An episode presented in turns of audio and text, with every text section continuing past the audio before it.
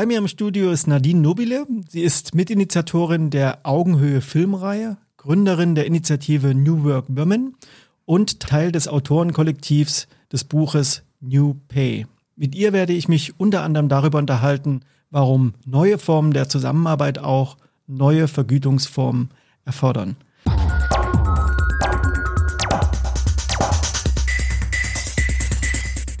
Liebe Nadine, schön, dass du hier bist. Ich freue mich, dass du den weiten Weg von Braunschweig nach Jena gefunden hast. Warum brauchen wir eigentlich andere Vergütungsformen? Im Grunde hast du die Antwort schon gegeben in deiner Frage oder in deiner Einleitung. Ähm, ja, wir brauchen neue Formen der Vergütung, weil wir neue Formen der Zusammenarbeit haben. Und wir hinken aktuell in vielen Organisationen mit dem Thema Vergütung hinterher. Ähm, ich vergleiche das immer so ein bisschen wie mit dem Auszug aus der Pyramide. Ja, wenn wir in Aufbau, in klassischen Aufbauorganisationen arbeiten, dann ordnen wir uns dort auch Regelsystemen ja, unter, traditionellen, tradierten Vergütungsmustern und Modellen. Und jetzt haben wir aber schon in vielen Organisationen, Selbstorganisationen, Verantwortung wird delegiert in Teams. Aber auf der Seite der Vergütung hat sich noch nichts getan.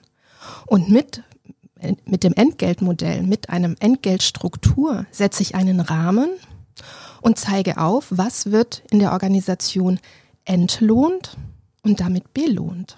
Was glaubst du, wo das herkommt, dass wir so ein relativ standardisiertes Vergütungsmodell haben?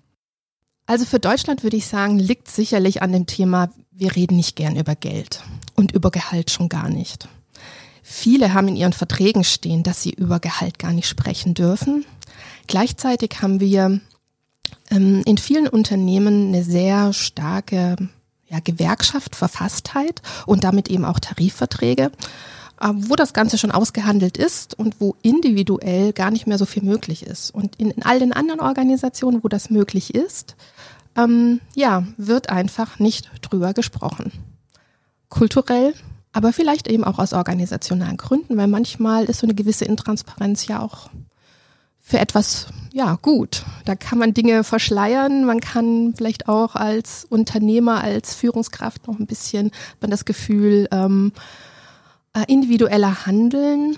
Und gleichzeitig erleben wir einen Wandel der, ja, von Werten in der Gesellschaft, ein Bedarf und Wunsch und eine Forderung nach mehr Transparenz. Und deshalb glaube ich, dass wir im Grunde kurz davor stehen, dass wir von diesen tradierten ähm, Mustern, äh, ja, die überkommen werden und immer öfter über das Thema Gehalt und auch ähm, Gehaltssysteme sprechen werden. Das Spannende ist ja, dass Länder, die gar nicht so weit weg sind von uns, zum Beispiel Österreich und auch Schweden, dass die da schon weiter sind als wir. Also in Österreich ist es gesetzlich vorgeschrieben, dass wenn Stellen ausgeschrieben werden, dass die Gehälter, die Mindestgehälter benannt werden müssen. In Schweden ist es so, dort kann sich jeder die Steuererklärung seines Nachbarn anschauen und weiß also ganz klar, wie die Einnahmen sind. Dort haben wir diese typischen Debatten, die wir in Deutschland führen über Gehalt und Gerechtigkeit. In Schweden kennen wir das gar nicht. Was glaubst du erstens, was wir von diesen Ländern lernen können? Und zweitens, ich frage da nochmal, setze da nochmal nach, was glaubst du, warum das eben bei uns so schwer zu sein scheint, hier an der Stelle beim Gehalt aufzuschließen? Also ich glaube, von diesen Ländern, um deine erste Frage zu beantworten, können wir lernen, also vor allem von den Skandinavier, unaufgeregter mit dem Thema umzugehen. Am Ende ist es ein Tauschgeschäft. Ne? Ich mache einen Vertrag mit einem Unternehmen, handle da im, im Moment eigentlich aus, ja, für welchen Wert komme ich zu ihm und, und habe praktisch so ein Verhandlungsergebnis. Und ich finde, da kann man einfach mal mal drüber sprechen. Was war denn die Grundlage dafür? Was war die Grundlage dafür, dass ich zu dem Preis gekommen bin? Was war die Grundlage dafür, dass ich zu dem Preis, zu dem Gehalt ein, eingestellt wurde? Was waren vielleicht auch die anderen Aspekte, ähm, die für das Unternehmen wichtig und bedeutsam waren? Was waren meine persönlichen Aspekte? Was war, was, was ist und was war mir wichtig? Und ähm, ich glaube, was es so schwer macht, ist, dass wir es immer so sehr auf uns persönlich beziehen und das so sehr persönlich nehmen. Ich kann da aus eigener Erfahrung sprechen. Ich hatte mein, meinem allerersten Job, ähm, war ich eigentlich erst ganz glücklich über mein Gehalt und dann erzählte mein Chef bei Meetings mit anderen, wie günstig er Akademikerinnen und Akademiker einkauft. Und ich war, ich war einfach nur sauer und er, erzürnt und habe mich über den Tisch gezogen gefühlt. Was ich aber nie gemacht habe, war, das Gespräch zu suchen und ihm ihn auf der einen Seite zu befragen, wie er das meint, ähm, warum er das erzählt ähm, und ob er glaubt, dass ich zu günstig gekommen bin sozusagen, äh, was er für mich sonst bezahlt hätte. Nein, da war eine Gekränktheit da. Und äh, ich habe mir dann geschworen, nie wieder, nie wieder wird mir das passieren, dass mich jemand über den Tisch zieht bei Verhandlungen. Das haben dann die nachfolgenden äh, Arbeitgeber dann auch zu spüren bekommen. Also ich glaube, wenn wir aber unaufgeregt damit umgehen und es mal von uns als Person hin zu einem ja, Ergebnis einer Verhandlung, so wie wir vielleicht auf dem Flohmarkt auch Dinge, äh, ich sag mal, veräußern und ein bisschen aushandeln. Wenn wir da hinkommen, ich glaube, dann können wir auch anfangen, über Kriterien, Parameter offen zu sprechen. Und in Österreich, ja, da weiß ich, dass eben, so wie du auch gesagt hast, mit dem Mindestgehalt das angegeben werden muss. Aber ich habe schon auch von Österreichern gehört, dass ansonsten aber auch nicht so furchtbar viel Transparenz ansonsten da ist. Ähm, Deswegen, da kann ich gar nicht so viel sagen, was wir von denen lernen können, außer vielleicht, na, da hat es eine gesetzliche Regelung gebraucht. Bist du der Meinung, dass es in Deutschland auch gesetzliche Regelungen braucht? Ja, gute Frage. Braucht es Regelungen? Ich glaube, ich glaube, auf der einen Seite sind, sind ähm, politische Entscheidungen viel zu langwierig. Ich glaube, darauf können viele Unternehmen heute gar nicht mehr warten. Ähm, wir haben ja auch schon im Vorgespräch ein bisschen, habe ich ein bisschen berichtet, dass wir im Moment feststellen, dass Unternehmen auf uns zukommen, die eher aus tradierten Branchen kommen, die jetzt ihr Entgeltmodell über, überprüfen, anpassen wollen, weil sie feststellen, sie finden keine Leute mehr. Also wenn die Branche unsexy ist, der Job ist eigentlich auch nicht so sexy und dann habe ich noch irgend so ein tradiertes, traditionelles Entgeltmodell. Warum soll ich zu dem Unternehmen gehen? Und da glaube ich, da wird es in den nächsten zwei, drei, vier Jahren eine große Bewegung geben von Organisationen, die sagen, wir müssen auch am Gehalt, am Gehaltsmodell da eine individuelle, unternehmensspezifische Lösung finden, die zu uns passt, womit wir uns aber auch ähm, Bewerberinnen und Bewerbern gegenüber gut positionieren, aufzeigen können, mit wem sie es zu tun haben und das nicht nur in, in irgendwelchen ähm, Broschüren und irgendwelchen schicken Bildchen, sondern beim Entgeltsystem. Ne? Da wird's bedeutsam. Da ich sage mal, da, da kommen wir in die Systemlogik einer Organisation. Da kann ich zeigen, was mir wirklich, wirklich wichtig ist, auch als Unternehmen. Jetzt hast du ja ein Buch geschrieben, zusammen mit der Stefanie Hornung und dem Sven Franke. Und das veröffentlicht unter dem Namen New Pay. Was hat dazu geführt, dass du oder ihr euch mit diesem Thema beschäftigt habt? Also Sven und ich, wir hatten überlegt, wir würden gerne ein Buch schreiben. Irgendwie hat er in unserem Umfeld ganz viele Menschen Bücher geschrieben. Da haben wir gedacht, ach, das wäre doch auch was für uns.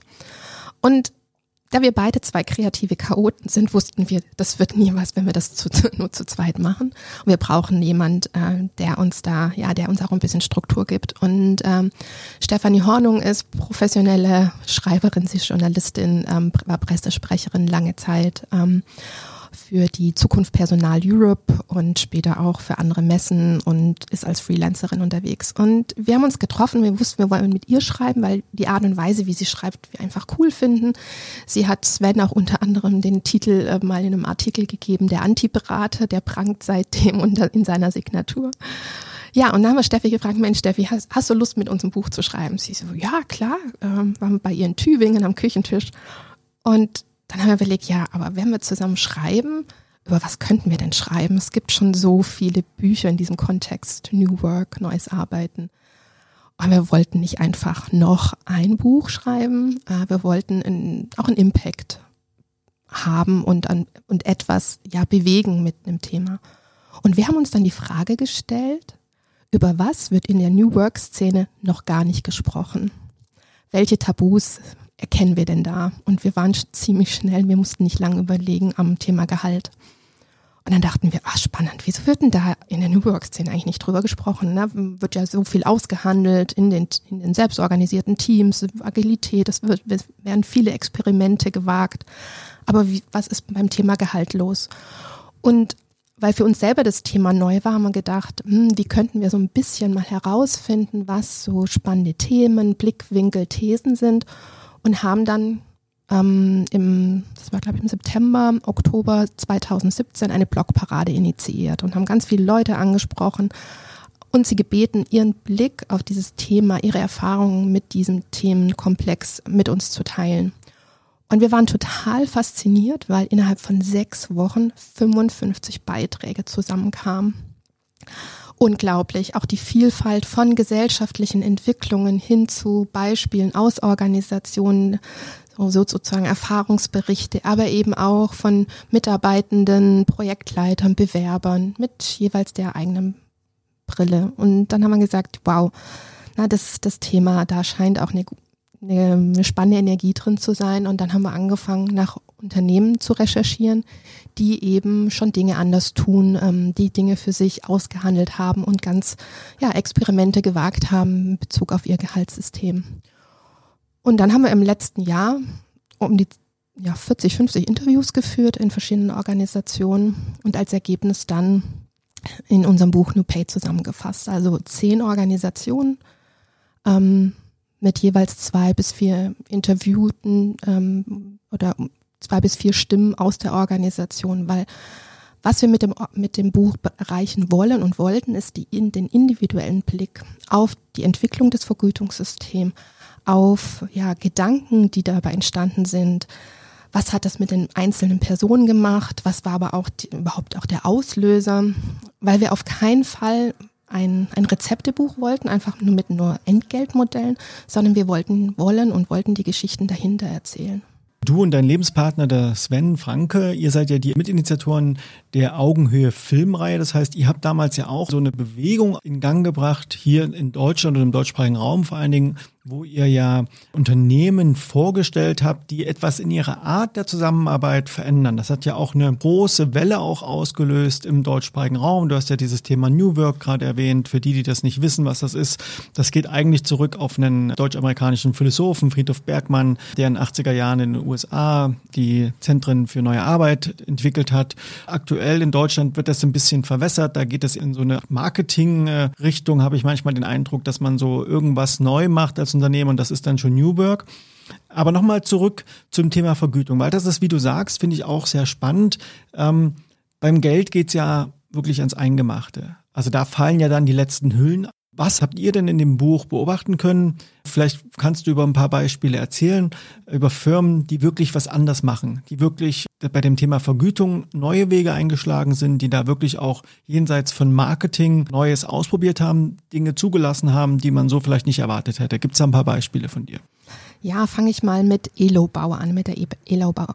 Elobau GmbH aus Leutkirch. 1000 Mitarbeitende, Steuerungstechnik, Sensortechnik für Steuerung wird dort hergestellt. Ähm, die haben mit den Mitarbeitenden, mit einer Projektgruppe von Mitarbeitenden aus der Fertigung ihr eigenes Entgeltmodell erarbeitet. Das war eine Projektgruppe von 50 bis 60 Mitarbeitenden, die sich dann auch wieder aufgeteilt haben in kleine Teilarbeitsgruppen. Und innerhalb von einem guten Jahr haben die ein Entgeltmodell für ihre Fertigung und damit für sich und die, die Kollegen erarbeitet mit Geschäftsführung, Personal und weiteren Führungskräften. Ähm, das ist so diese Zielgruppe, wo, glaube ich, viele Personale und auch viele Führungskräfte denken, was mit Menschen aus der Fertigung auch eher angelernte Tätigkeiten zum Teil, ne? also nicht nur Facharbeiter, sondern eben auch hoher Migrationsanteil in der Belegschaft. Und, ähm, und warum geht das? Und warum ist das auch in dem Fall, hat das super funktioniert? Weil am Ende, und das war eine Essenz aus vielen, vielen Gesprächen, die wir in den unterschiedlichen Organisationen ähm, ja, äh, herausgefiltert haben, geht es immer darum, was ist ein faires Gehalt? Darum dreht sich die Frage. Und Fairness, gefühlte Gerechtigkeit ist was sehr Subjektives, Individuelles. Das heißt, wenn ich als Organisation mir das aufgebe als Ziel, ein möglichst faires Entgeltsystem, Entgeltentwicklungsprozesse zu etablieren, dann geht das nicht, ohne die Mitarbeitenden mit einzubeziehen. Ähm, also Elobau, da sagt auch der, der Personalleiter Norbert Christelbauer, sagt, unser Entgeltmodell, unser Gehaltsmodell hat eine Seele. Das ist, da kriege ich jedes Mal Gänsehaut. Also weil, ich, weil mich das wirklich bewegt, wie so ein Regelsystem. Am Ende ist es ja ein Regelsystem für eine Organisation. Was wird wie, in welcher Form äh, vergütet, wie sieht die Prozesse dahinter aus, ähm, dass sowas von Menschen als etwas Lebendiges dann auch ähm, ja, betrachtet wird, als etwas, was auch die Organisation stärkt. Ähm, bezogen auf das Buch sagen wir immer, unser, die Ansätze gehen von Einheitsgehalt bis zum Wunschgehalt. Das ist so die Spannbreite. Elobau ist da irgendwo mitten dazwischen mit ihrem sehr partizipativen Ansatz einer sehr großen Arbeitsgruppe für ein großes Unternehmen. Ähm, was mich auch sehr fasziniert hat, war, und äh, deshalb haben, sie, haben wir sie mit reingenommen, und das hat uns, oder alle drei sehr fasziniert, CPP Studios, ist eine Kreativagentur, die haben seit 30 Jahren das Einheitsgehalt. Seit 30 Jahren. Und irgendwann im Lauf der Geschichte gab es eine Phase, da hatten sie Auszubildende, waren fertig und haben sie festgestellt, hm, irgendwie fühlt sich das jetzt komisch an. Die waren gerade noch unsere Azubis und jetzt verdienen die genau das gleiche wie wir. Und auf ja, Initiative einiger Mitarbeitenden haben sie dann ein Stufenmodell eingeführt. Und gedacht, so ja, also die sind im ersten Jahr oder die ersten zwei Jahre sind sie dann noch einen Tick drunter und erst wenn sie sozusagen ihre ersten Gesellenjahre hinter sich haben, dann, dann sind sie auf der gleichen Stufe mit uns.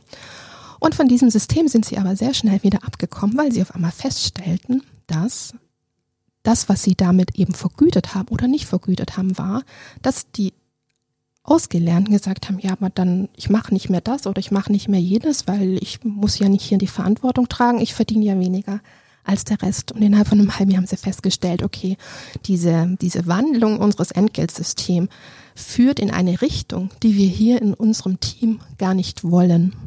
Und dann sind sie zurückge zurückgekehrt zum Einheitsgehalt für alle. Wobei man dazu sagen muss, der Einzige, der anders, ein bisschen anders verdient, ist der Geschäftsführer, weil das Team davon überzeugt ist, dass er einen Risikoaufschlag braucht, weil er mit seinem persönlichen Vermögen sozusagen haftet. Aber es ist auch eine Teamentscheidung. Und auf der anderen Seite, also kann man ja sagen, oder wenn man nochmal beim Einheitsgehalt, für mich war das immer so was so Solidarisches, ne? wenn alle ne, gleichen Teil des Kuchens bekommen, ist für mich Solidarität. Bis ich bei Wigwam war und Wigwam kennengelernt habe. Auch eine Kreativagentur, ungefähr die gleiche Größe. Nur sitzen die in Berlin, ähm, Berliner Wedding, ähm, sehr Multikulti-Umfeld. Und da erzählte mir dann Getanjali Wolf, eine der äh, Mitgesellschafterinnen, die sind, oder Mitgenossinnen sozusagen, die haben sich gewandelt von der GmbH in eine Genossenschaft und mussten da auch schauen, was passt denn jetzt als Genossenschaft zu uns? Was passt denn da als Entgeltmodell, wenn wir eigentlich alle Miteigentümer sind?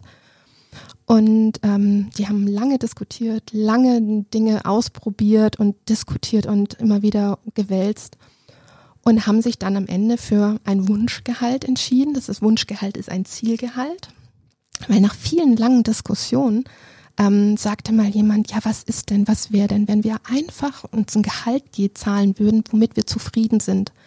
Wie viel werden das eigentlich? Und dann hat jeder mal auf dem Post-it aufgeschrieben, wie viel das wäre. Und haben sie festgestellt, sie sind nur 15 Prozent von ihrem Gehaltstopf entfernt und haben dann gesagt, Mensch, dann wäre das ja eine Möglichkeit, ja. Und aber bei Wunschgehalt, so nach dem Motto, ja, und dann greift sich jeder da was raus. Na, wie ist denn das? Und dann sagte die Getaniale zu mir, ja, das ist für uns Solidarität, jedem das zu lassen, was er mit seinem Gehalt verbindet. Will sie oder er, dass die eigene Verantwortung, die sie gefühlt trägt, sich im Gehalt abbildet? Ist es ein Bedarfsgehalt? Ich habe eine große Familie, ich brauche hab, hab einen hohen Bedarf an, an Kapital, deshalb nehme ich mir mehr. Oder was, was ist es, was mein Gehalt bestimmt, ne? wenn jeder individuell das benennen kann? Und hat sie gesagt, das ist für uns solidarisch, jedem seins zu lassen. Das war für mich so ein totaler Spagat zwischen Einheitsgehalt, ja, wir teilen den Kuchen gleichmäßig auf und auf der anderen Seite nein, wir teilen es gar nicht gleich auf, sondern jeder nimmt sich das raus, was ihn zufrieden macht. Und das können wir mittragen. Und das ist für uns Solidarität. Und das hat ja ich fand das so faszinierend, weil irgendwie beides auf einmal so viel, ja, so logisch klingt. Und dann sieht man schon, wir haben auf der einen Seite eine Kreativagentur mit Einheitsgehalt, eine Kreativagentur mit Wunschgehalt. Aber warum haben wir so viele Kreativagenturen da drin? Keine Ahnung, warum die so experimentierfreudig sind, aber wir fanden es spannend zu zeigen, gleiche Branche, ähnliche Kompetenzen, ähnliche Qualifikation und die Organisationen entscheiden sich für komplett unterschiedliche Ansätze. Wie groß sind denn diese Firmen? Also in dem Fall sind es jeweils so, ja, ich glaube, die sind um die 20, 20 25 Leute. Bei Elobau waren es um die 1000 Mitarbeitenden. Ähm, wir haben noch ähm, Cybert Media, die sind, glaube ich, 150 Mitarbeitende etwa. Also es ist irgendwie jetzt bei diesen genannten Beispielen so die Unternehmensgröße eigentlich schon fast alles mit dabei. Und wir haben aber auch noch einen Konzern mit dabei, und zwar die Deutsche Bahn mit ihrem Wahlmodell, weil wir auch da erkannt und gesehen haben, dass das ein kompletter Paradigmenwechsel angefangen von der Gewerkschaft hin zur auch Paradigmenwechsel auf organisationaler Ebene ähm, sich vollzieht, wenn es ein individuelles Wahlrecht gibt und ich die Möglichkeit habe, zwischen mehr Urlaub, mehr Geld oder einer kürzeren Wochenarbeitszeit zu wählen. Und das fanden wir auch total spannend. Und da ist die EVG, also die Gewerkschaft, die Eisenbahngewerkschaft, die unter anderem bei der Bahn eben mitverhandelt und die Bahn aber eben auch als Arbeitgeber wirklich äh, konzernweit, glaube ich, so mit führend ne, als, als innovativer Ansatz. Gibt es denn da Zwischenergebnisse, was die Mitarbeiter am meisten wählen, wenn sie den Auswahl aus diesen drei äh, verschiedenen Variablen haben? Ja, also das fand ich auch sehr spannend, ähm, was denn da so gewählt wird und vor allem auch von wem was gewählt wird. Also bei der Deutschen Bahn hatten mit dem Abschluss 2018 eben alle Mitarbeitenden in allen Gesellschaften die Möglichkeit, das zu, zu wählen. Und dann wollten die natürlich auch wissen auf Gewerkschafts- und ähm, Personaler Seite, ja, wie ist es denn nun?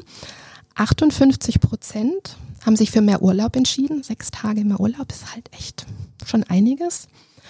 2,7 Prozent für eine kürzere Wochenarbeitszeit und der Rest, was bleibt da noch übrig, so um die 40 Prozent ähm, für äh, mehr Geld.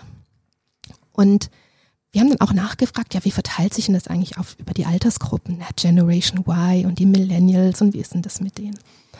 Und das war die totale Überraschung. In den Alters, die haben nur Alterskohorten gemacht, jeweils fünf Jahre. Und von 20 bis 60, also in den jeweils fünf Jahreskohorten, gab es keine oder kaum Unterschied, mal ein, zwei Prozent. Und äh, das fanden wir, also die waren total überrascht, wir natürlich auch, die wir die Zahlen angeschaut haben. Lediglich die Altersgruppen unter 20, da war es deutlich mehr Urlaub. Und die Altersgruppe über 60, da war es deutlich mehr, die Geld wollten, so nach dem Motto, jeder Rentenpunkt zählt. Und ich glaube, bei den ganz Jungen, da wohnen noch viele auch zu Hause, da bei Mami, Papi, so, da habe ich vielleicht auch nicht so das Geld notwendig. Und was, sie haben aber auch geschaut, und wo es deutlich größere Abweichungen gibt, sind regionale Unterschiede. Und ich als Italo-Schwäbin, ne, ich habe, mein, mein Vater kommt aus Süditalien, meine Mutter aus Schwaben, bin dort aufgewachsen. Scharfe, scharfe Häuslebauer einziges Bundesland, in dem sich die Bahnmitarbeiter für ähm, mehrheitlich für mehr Geld entschieden haben. Ähm, Mecklenburg-Vorpommern war das andere, war die andere, der andere Pol, da haben sich 70 Prozent für mehr ähm, für mehr Urlaub entschieden. Und ich finde, auch da sieht man so schön, wie es zu, zur jeweiligen Kultur passt. Wenn man von Berlin nach Hamburg fährt und man fährt durch Mecklenburg-Vorpommern, auf der Autobahn steht ein Schild, das Land zum Leben. und eben nicht scharfe, scharfe Häusle bauen. Ja? Also, dass regionale Unterschiede deutlich größer sind als die Altersunterschiede. Und ich glaube, das ist genau das, was wir doch auch erleben. Die, die Lebens- oder die Lebensentwürfe darauf passend meine Auswahl zu treffen. Und das eine, habe ich gerade eine Familie gegründet oder bin ich noch Single oder habe ich eine Partnerschaft und je nachdem, ne, brauche ich gerade mehr Geld oder möchte ich eigentlich gerade mehr Freizeit verbringen, hängt, glaube ich, nicht so sehr an den Altersgruppen, sondern an dem, was mich gerade individuell treibt, bewegt, was mir im Moment wichtig ist. Und ähm, ja, glaube ich, eine große Überraschung für all die Vertreter von, von wegen Generwave und den Gener Generationsaposteln. Also ich glaube, äh, davon sollten wir uns vielleicht oder könnten wir uns auch ein bisschen lösen, wenn es um solche Präferenzstrukturen geht.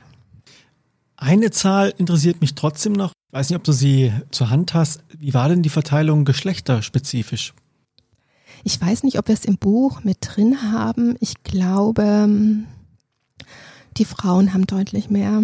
Aber da, da bin ich mir nicht genau sicher. Aber ich glaube, Frauen haben sich mehrheitlich für mehr Urlaub entschieden und Männer andersrum. Und Männer mehr Geld sozusagen.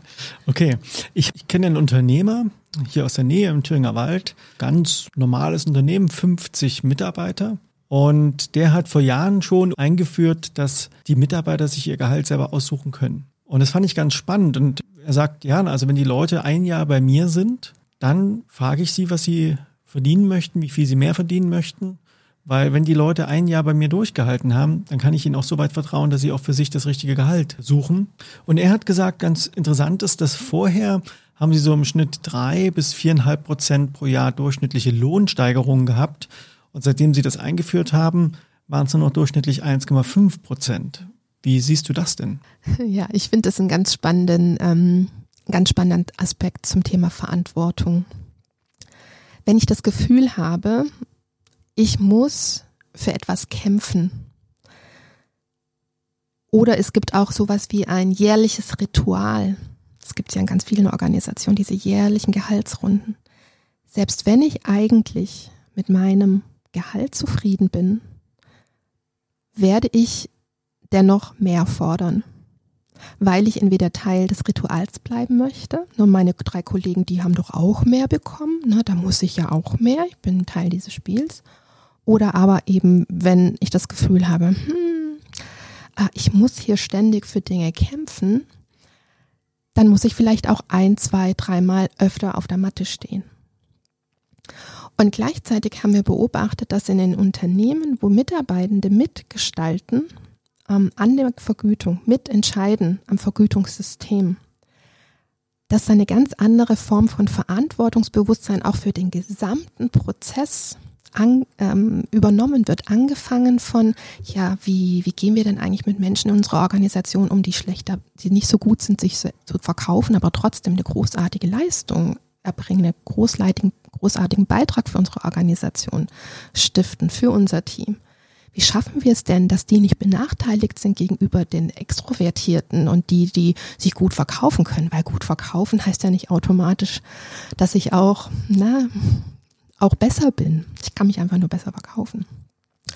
Und dass, wenn diese Verantwortung im Team ist, dass eben auch alle Aspekte mit berücksichtigt werden. Und wenn ich weiß, wie groß ist der Gehaltstopf, wenn ich weiß, wie sind die Kostenstrukturen unserer Organisation, wie ist die Einnahmenseite, werde ich viel, da werde ich viel verantwortungsbewusster auch meine eigene Gehaltsentscheidung treffen, wie wenn ich das alles nicht weiß und ich eigentlich nur denke, ich muss darauf achten, dass ich hier vorankomme, dass ich nicht abgehängt werde, dass ich nicht über den Tisch gezogen werde. Also von dem her glaube ich, ja, also zum Beispiel bei Wigwam, ne, das ist vielleicht auch so ein schönes Beispiel. Die sagen immer, ähm, sie werden gefragt, was ist denn, wenn hier jemand kommt und sagt, er will jetzt 20, 30.000 Euro verdienen in, oder vielleicht auch eine Million. Und haben sie gesagt, das kommt hier gar nicht vor, weil weil der gesamte Rahmen sich ja abbildet. Also jeder weiß ja auch, wie groß ist dieser Gehaltstopf an sich. Ähm, die mussten ein Min also Mindestgehalt einführen, weil es ähm, Tendenzen gab, dass Leute gefühlt zu wenig genommen haben für sich. Ja, also von dem her, glaube ich, ist das, ist das, ja, hat das da, damit was zu tun. Habe ich Verantwortung wirklich delegiert? Ich habe auch noch so eine Beobachtung, die ich häufig in Unternehmen, die ich berate, ähm, sehen kann, ist, dass die Forderung nach mehr Gehalt manchmal gar nicht dem entspringt, dass Mitarbeitende für sich einfach mehr Gehalt benötigen, sondern manchmal ist das dieser letzte Verzweiflungsakt nach mehr Anerkennung. Also was ich wirklich häufig beobachte, ist, dass Menschen sagen, naja, ich werde gar nicht gesehen. Ich bekomme gar keine Anerkennung. Gehe auf Arbeit, mache meinen Job das ganze Jahr, Tag ein, Tag aus, dann habe ich das Jahresgespräch und dann bekomme ich irgendwelche Floskeln serviert von meinem Vorgesetzten, die, die mir eigentlich zeigen, dass der gar nicht weiß, was ich tue. Und da sage ich mir, jetzt will ich wenigstens mehr Gehalt haben, jetzt will ich für mehr Gehalt kämpfen. Und wenn ich dann gehe ich oder gehe die innere Kündigung oder was auch immer. Wie bewertest du das denn? Ja, wir haben so Postkarten erstellt und da steht unter anderem eine Frage, auf einer steht die Frage, ich verdiene mehr und auf der Rückseite mehr Gehalt, mehr Zeit oder mehr Schmerzensgeld. Und ich glaube, das ist wirklich immer eine gute Frage, die man sich selbst stellen sollte oder die man auch als Führungskraft stellen sollte. Geht es meinem Gegenüber oder geht es mir selbst wirklich um das Thema Gehalt? Oder manifestiert sich am Gehalt gerade ein Konflikt, eine Spannung, eine Störung im Beziehungsgeflecht innerhalb der Organisation? Ähm, aus eigener Erfahrung, in meinem ersten Job, von dem ich vorher schon erzählt habe, da war ich Assistentin eines Hauptgeschäftsführers. Eigentlich toller Mann, keine Frage, toller Mann. Ähm, aber der Job war einfach nichts für mich. Und ich habe ganz viele Belege dafür gefunden, dass ich auch wirklich schlecht verdiene und weniger als alle anderen und äh, also unterdurchschnittlich. Dann noch mit diesem Spruch, ne, hier, ich kaufe die so günstig ein. Und ich war kurz vor der Kündigung und er sagte, nein, Frau Nobili, bleiben Sie. Ich finde Ihnen, ich mache Ihnen, ich kreiere einen coolen Job und damit Sie bleiben. Und das hat er wirklich gemacht. Ich durfte dann ein Bildungsprojekt übernehmen, dem ich im Grunde, ich war da echt wie so ein kleines Einhorn und konnte tun und lassen, was ich wollte. Ich hatte Narrenfreiheit. Und irgendwann habe ich gemerkt, hm, mein Gehalt stört mich gar nicht mehr. Und ich habe und habe ich gedacht, das ist komisch. Eigentlich habe ich das Gefühl, ich erbringe für die Organisation sehr viel mehr einen viel höheren Beitrag, sehr viel wertvollere Arbeit, aber mein Gehalt war mir egal. Und deshalb ist für mich immer die Frage, was bekomme ich eigentlich für meine Arbeit? Das eine ist Geld, ja, ein Gehalt sollte ich auf jeden Fall schon mal bekommen. Das zweite ist, oft haben Organisationen ja auch das, irgendwelche Vergünstigungen, irgendwie irgendwelche Möglichkeiten, ähm, etwas noch einen Beitrag zu leisten, Altersvorsorge, keine Ahnung, oder flexiblen Urlaub oder aber das Dritte ist, ich bekomme einen sozialen Rahmen und ein soziales Umfeld, in dem ich wirken kann, wirken soll. Und das ist die Frage, was bekomme ich in diesem sozialen Umfeld zurück für das, was ich tue? Und ich würde immer diese drei Aspekte mir anschauen, als Führungskraft, aber eben auch als Arbeitnehmenden, der sich fragt, äh, der sich sagt, ich will hier mehr verdienen. Also ist es das wirklich? Ist es das Geld? Und ja, also die Antwort kann auch sein, ja, ich brauche ich brauch oder will mehr Geld für meine Arbeit.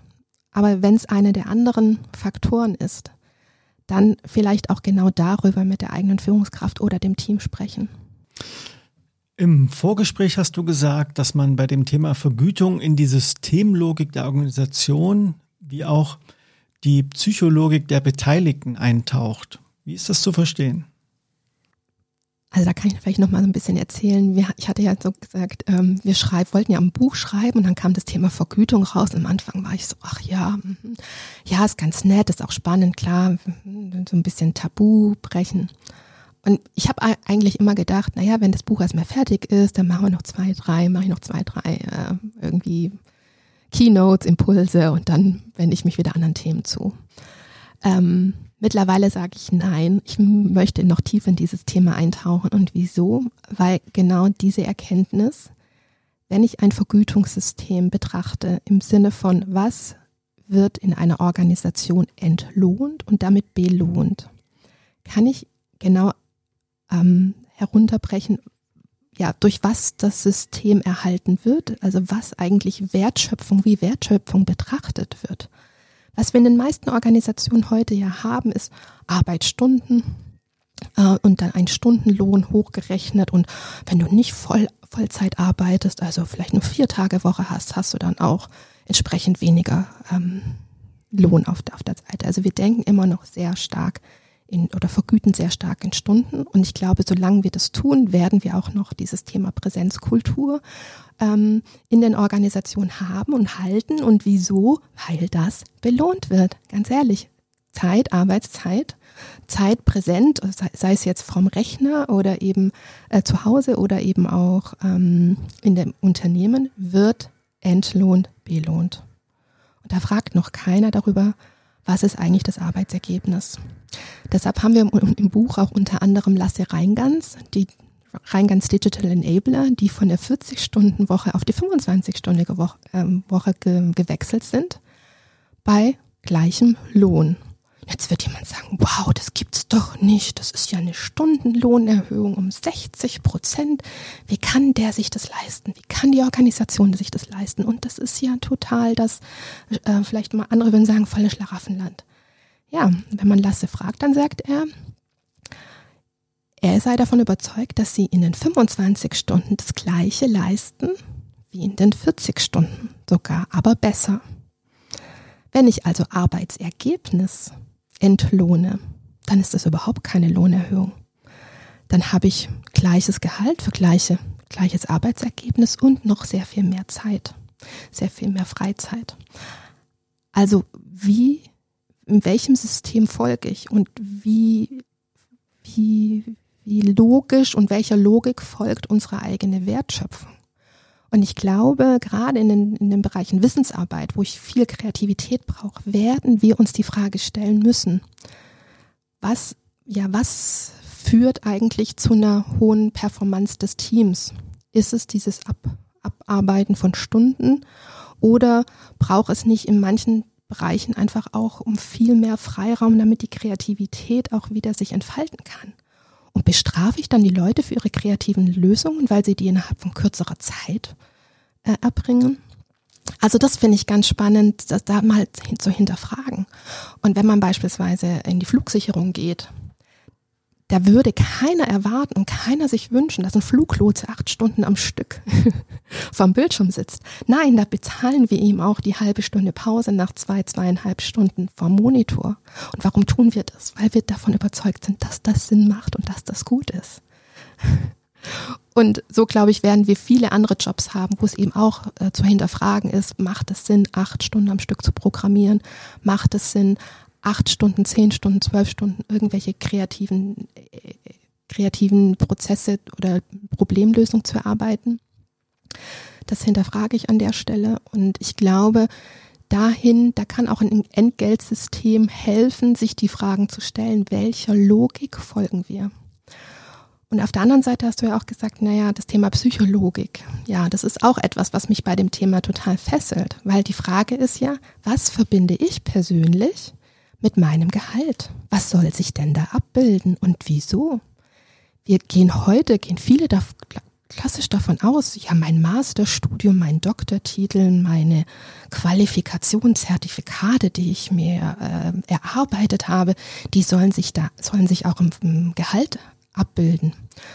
So, jetzt mal angenommen, ich wäre Informatikerin, ich hätte, äh, hätte promoviert in Informatik und dann kommt da jemand um die Ecke, der hat sich das alle, alles autodidaktisch beigebracht. Hm. Der soll jetzt weniger verdienen, obwohl er vielleicht das gleiche kann wie ich, nur weil er keinen Abschluss hat, müsste ich als Organisation jemand, der sich die Dinge autodidaktisch beibringt, nicht höher bezahlen, weil da kann ich ja davon ausgehen, dass er in Zukunft sich auch weitere Themen, weitere Expertise autodidaktisch an, äh, erschließen wird und keine externe Unterstützung dafür braucht.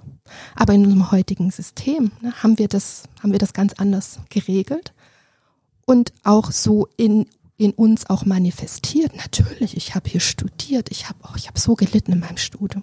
Naja, aber vielleicht hatte ich auch eine geile Zeit und ähm, war mein eigener Investor meine Entscheidung. Warum muss es eine Organisation vergüten? Oder kürzlich sagte jemand aus, einer, aus einem Unternehmen, ja, da sagte eine ähm, promovierte, äh, was war Meeresbiologin, na, ich habe doch einen Doktor. So, ja, aber du machst ja nichts mit zum Thema Meeresbiologie. Ja, aber da, da muss man dann schon mal hinterfragen, warum glaubst du, ist das bedeutsam für dich, dass du das vergütet bekommst? Und ist das einfach nur was Tradiertes oder ist das etwas, was du auch wirklich für dich reflektiert hast? Und das kommt zu meiner nächsten Frage. Hast du denn konkrete Tipps oder Vorschläge für Unternehmen, die so ganz klassisch organisiert sind? Wo sollten sie eigentlich ansetzen beim Thema Gehalt oder Gehältergerechtigkeit, um sich eher zu individualisieren und eher auch einen Weg zu finden, wie sie für sich ein anderes, besseres, vielleicht auch wirklich gerechteres Gehaltsmodell zu entwickeln? Also ich glaube, eine Möglichkeit oder der erste Schritt ist erstmal das bestehende System zu hinterfragen, sich das auch wirklich mal anzuschauen aus unterschiedlichsten Blickwinkeln ähm, und sich immer wieder die Frage zu stellen, ist das denn fair? Ist das fair, was wir da gerade beobachten? Aus, aus dieser Analyse ähm, aus unterschiedlichen Blickwinkeln ähm, und ins Gespräch zu gehen. Man muss dann noch nicht mal gleich eine große Gruppe, ähm, Projektteam gleich ähm, gründen, sondern man kann als Führungskraft vielleicht einfach auch mal in, ein, in vertrauliche Gespräche gehen, zu sagen, wie schaust denn du eigentlich auf unser Vergütungssystem? Wie nachvollziehbar ist das für dich? Wie gut kannst du abschätzen, äh, wie sich das Gehalt bei uns entwickelt und was die Parameter sind? Es wird ja im Moment viel und oft gefordert nach Gehaltstransparenz und Gehalte offenlegen. Und ich glaube, das ist auch so ein Punkt, vor dem viele Unternehmen Angst haben, ähm, auch HR-Abteilungen oder Geschäftsführer Angst haben, sie müssten, wenn sie sich auf den Weg machen, äh, Gehälter transparent machen. Und wir hatten da auch ein Beispiel im Buch, die Ministry Group in Hamburg, auch eine Kreativagentur, die eine Gehaltsformel entwickelt haben für sich. Da gab es eine große Unzufriedenheit ähm, hinsichtlich also des bestehenden Systems. Die Geschäftsführer haben entschieden, das ist aber noch das Einzige, was sie eigentlich entschieden haben für andere. Ansonsten war das meiste delegiert eben auch in die Teams. Ähm, und dann stand eben im Raum, ja, wir brauchen transparente Gehälter. Und im Gespräch hat sich gezeigt, nein, es geht gar nicht darum zu wissen, was Kollege X oder Y verdient, sondern es geht darum, eine Nachvollziehbarkeit zu bekommen. Wie bestimmt sich mein Gehalt? Wie hat es sich mal bestimmt? Und wie entwickelt es sich und wie entwickelt sich weiter? Was, ja, was sind die Kriterien dafür? Und ich glaube, wenn man in einer Organisation feststellt, dass es nicht nachvollziehbar ist, beziehungsweise Menschen davon ausgehen, das ist was Individuelles, ne, nach dem Motto, wenn ich gut mit dem Chef, mit der Chefin kann, dann kriege ich auch mehr. Dann wäre es vielleicht mal Zeit, sich darüber Gedanken zu machen, ob es nicht auch ein Systemwechsel braucht hinsichtlich Transparenz, Nachvollziehbarkeit von Gehaltsentwicklung, Gehaltsbestimmung.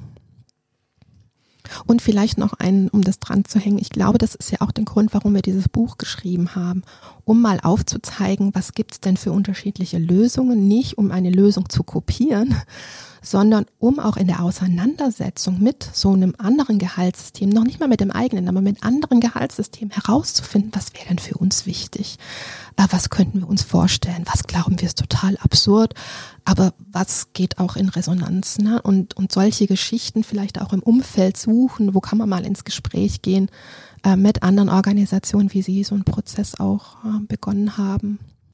Zugleich liegt das Thema Gehalt ja auch starken regulatorischen Einflüssen, also gesetzlichen Rahmenbedingungen, Gewerkschaften, die mitsprechen, Arbeitnehmervertreter und so weiter und so fort. Und ich kann mir vorstellen, dass auch das nicht gerade einfach ist, an der Stelle wirklich die Gehälterfrage fair, partizipativ zu gestalten.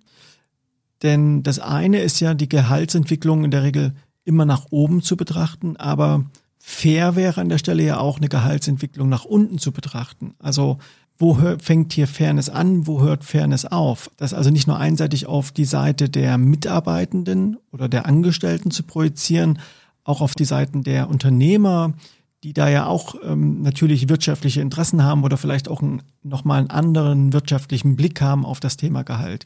Was ist denn da so deine Einschätzung?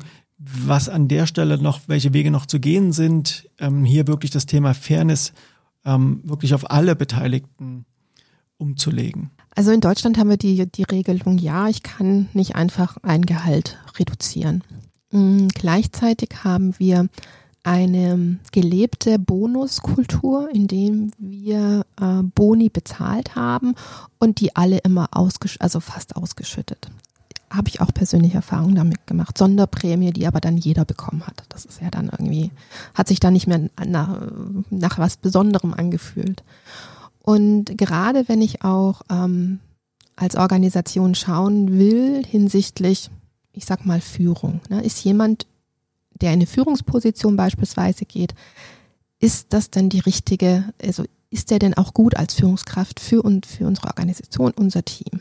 Gibt es ja auch Organisationen, die da schon ein Stück weiter sind, indem sie sagen, ja, ähm, bei uns ist es temporär, wie bei Haufumantes wird die Führungskraft gewählt.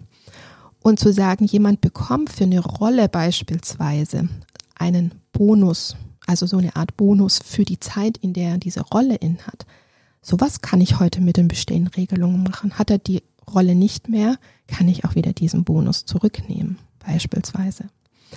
Ähm, ansonsten hast du ein Thema angesprochen. Ich glaube, da würde ich, also zum, zum Thema, ne, wenn, wenn ich jetzt jemanden habe, wo ich sage, oh nee, ich kann da kein Gehalt wegnehmen oder jemand ähm, bringt jetzt nicht das, ähm, die, die Leistung oder, den, oder das Engagement, was ich mir gewünscht habe. Ich finde, da hört eben oder da fängt für mich Führung an. Also ich habe bestehende, auf der einen Seite ein bestehendes Regelsystem und ich habe auf der anderen Seite habe ich aber eben auch bleibt ja nicht äh, bleibt ja nicht ähm, außen vor das Thema Führung. Also wo muss ich auch in den Dialog, in die Entwicklung, in, in Mensch investieren und nicht darauf hoffen, dass alles mein Regelsystem regelt.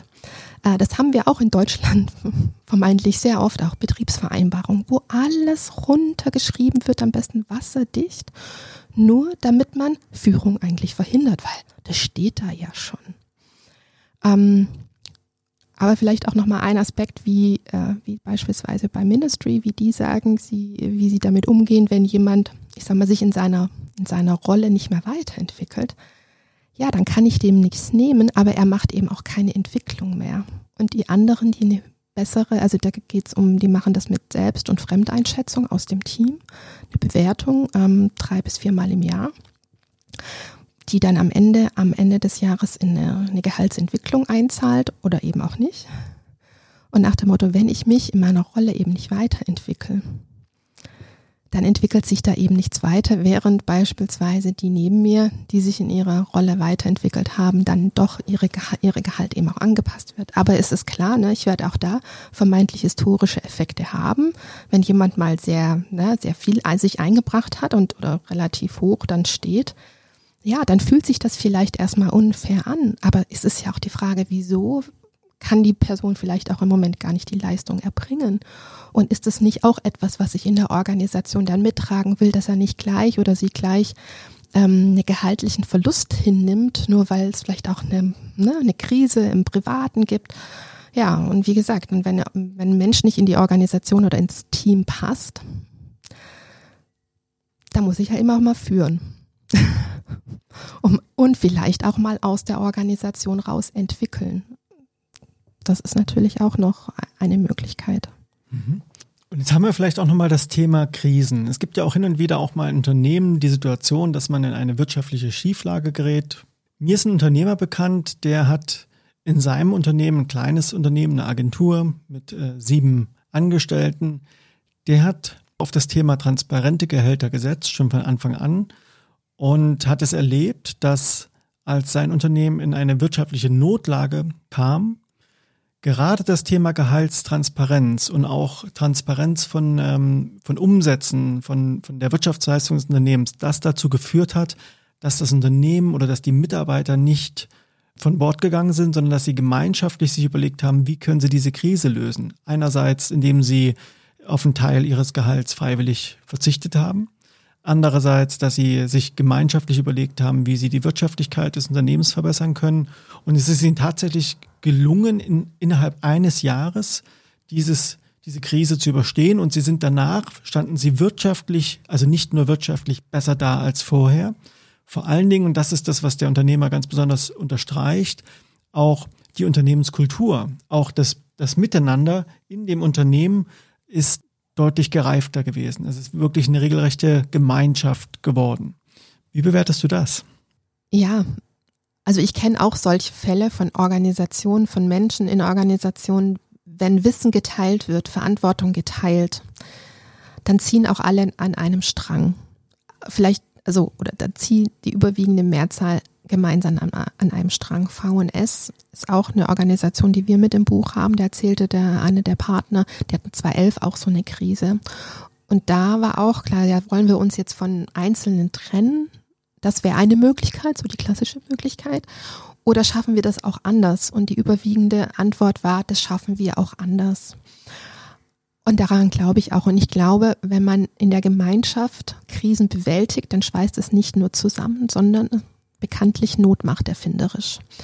Und ich glaube, es ist besonders wichtig in diesen Phasen eine maximale Transparenz, nicht nur was die Zahlen angeht, von, also als, als Führung, als Geschäftsführung, sondern eben auch, was das emotional mit einem macht, ne, wie man vielleicht auch hin und her gerissen ist.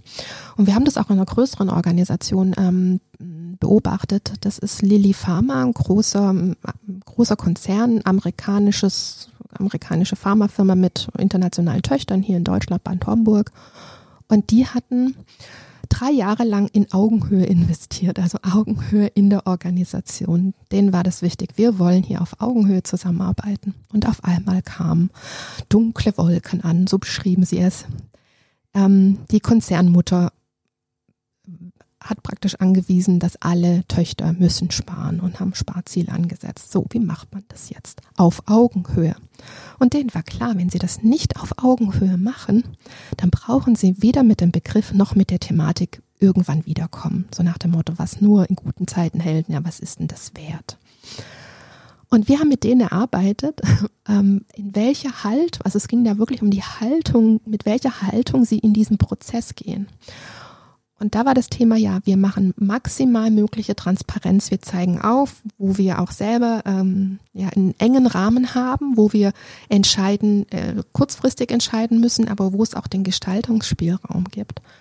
Und ähm, die, die Geschäftsführerin damals, die war, hat, hat jede Woche hat Video-Statements in, ins, ins Haus geschickt, war ganz vielen Gesprächen mit dabei, ähm, mit zwei Ergebnissen. Erstens, Sie haben Sonderregelungen für Deutschland bekommen, die es sonst nur in den USA gab. So nach dem Motto, die hat so hart verhandelt, weil sie auf Augenhöhe mit den Leuten war, ja, weil sie wusste, für wen sie das tut. Und in der Folge wurde sie in den Vorstand berufen. Und die Organisation hat für sich Lösungen gefunden, die man im normalen Spar äh, vermeintlichen Sparwahn gar nicht findet, ne? wenn es darum geht, Stellen abzubauen. Ich habe dann gesagt, na, wie ist es denn? Ich kenne viele, die würden gerne ihre Arbeitszeit reduzieren. Die möchten vielleicht nur vier Tage arbeiten. Gibt immer mehr Menschen. So, wenn wir fünf Leute von denen finden, haben wir schon ein, eine Vollzeitstelle gespart. Und dann so, ach ja, stimmt, das ist ja auch eine Möglichkeit. Ne? Oder wo gibt's eben Wünsche, Pläne, ne, an denen Menschen schon lange sind oder ne, wollen sich nochmal fortbilden, nochmal studieren, nochmal ein Sabbatical machen oder sonst was. Ja, wenn man in, in, einem, in einem Dialog bleibt, in einem Dialog ist, dann werden diese Möglichkeiten sichtbar. Wenn es aber nur darum geht, Dinge zu verteidigen und ich muss aufpassen, dass mir nichts genommen wird oder möglichst wenig, ja, da komme ich auch nicht auf kreative Lösungen. Ne? Dann geht, geht, das, geht der Blick, mm, gehen die Scheuklappen zu.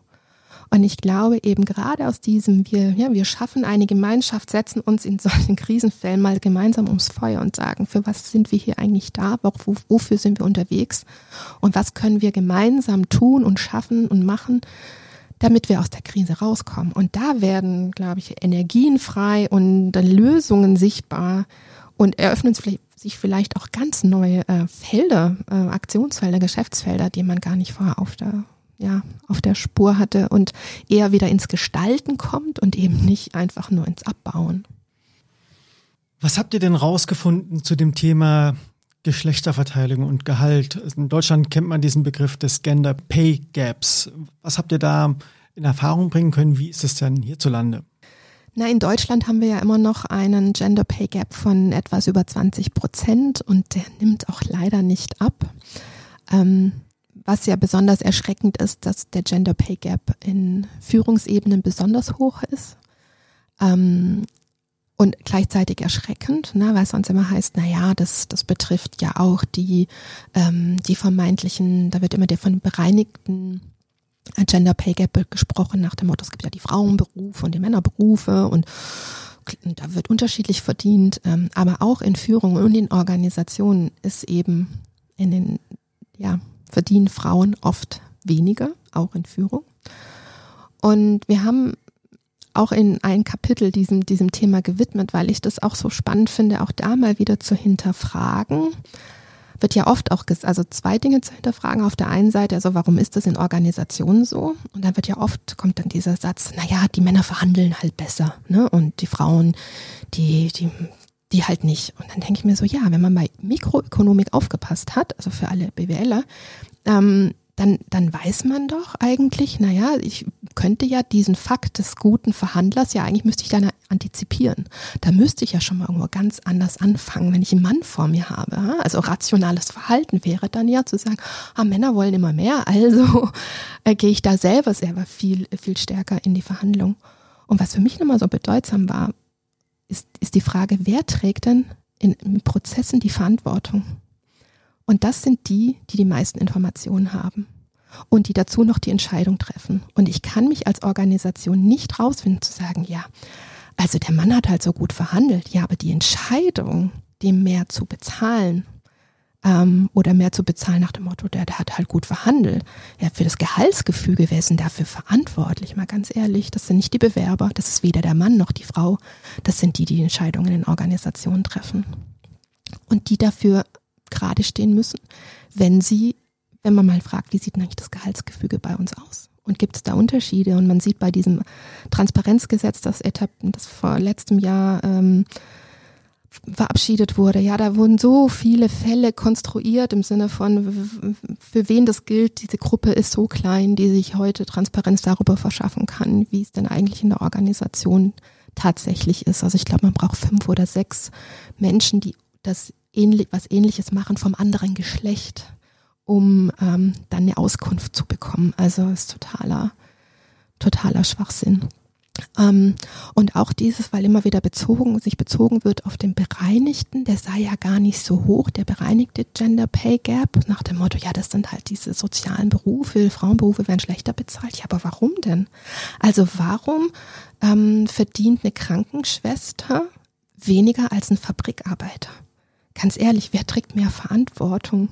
Ähm, und da gibt es da ähm, einen internationalen ähm, so, äh, Entwicklungen und auch einen Ansatz, der nennt sich Comparable Worth Ansatz. Und der bezieht erstmalig auch so Verantwortung und Belastung, psych psychische Belastung am Arbeitsplatz mit ein in die Bewertung. Und ich fand es total spannend bei der Recherche, ähm, meine, meine eigene Reaktion zu betrachten ähm, als ich nämlich eine, eine Liste sah, da ging es eben so verschiedene Jobs, die, ähm, die eben dann den gleichen Wert nach diesem Comparable Worth Ansatz hat, hat, haben.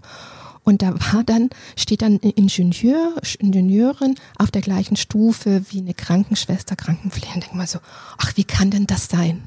Wieder dann das eigene Denkmuster, der, die haben doch studiert. Habe ich mir das selber ertappt. Ja, aber ganz ehrlich, ne? Äh, wenn, ich habe immer, habe immer schon gesagt, wenn ich einen Fehler mache bei der Arbeit, da kommt niemand um, da nimmt auch keiner körperlichen Schaden. Ähm, aber bei Altenpflegern, bei Kranken, äh, Krankenpflegern ist das halt schon so.